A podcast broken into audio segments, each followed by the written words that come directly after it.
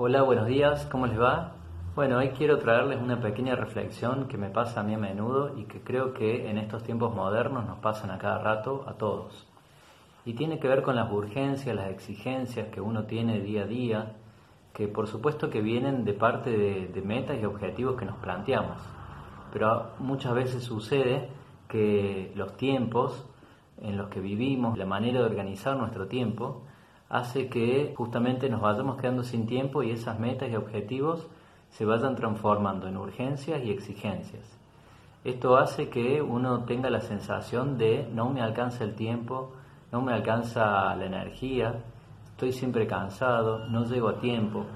Entonces va pasando que lo cotidiano se va llenando de urgencias y lo urgente va tapando lo importante. Quiero decir esto que para mí es casi como una norma interna, de hacer un esfuerzo para que lo urgente no tape lo importante.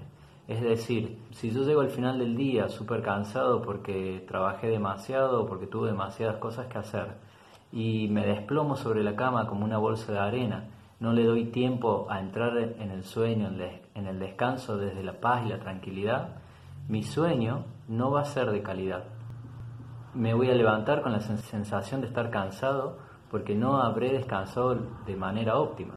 O incluso, por ejemplo, yo llego a la noche y me encuentro con la situación de que tengo que cenar y no le he dedicado tiempo previo a preparar algo o a comprar alimentos, lo termino resolviendo con un delivery, que en realidad no es tanto problema, pero si esto se hace habitual, la comida de delivery está clara que no es la mejor alimentación, no es lo más balanceado, no es lo más nutritivo. Entonces, mis semanas, mis meses, mi vida se va llenando de situaciones que voy resolviendo urgentemente y no le voy dando caso a lo importante.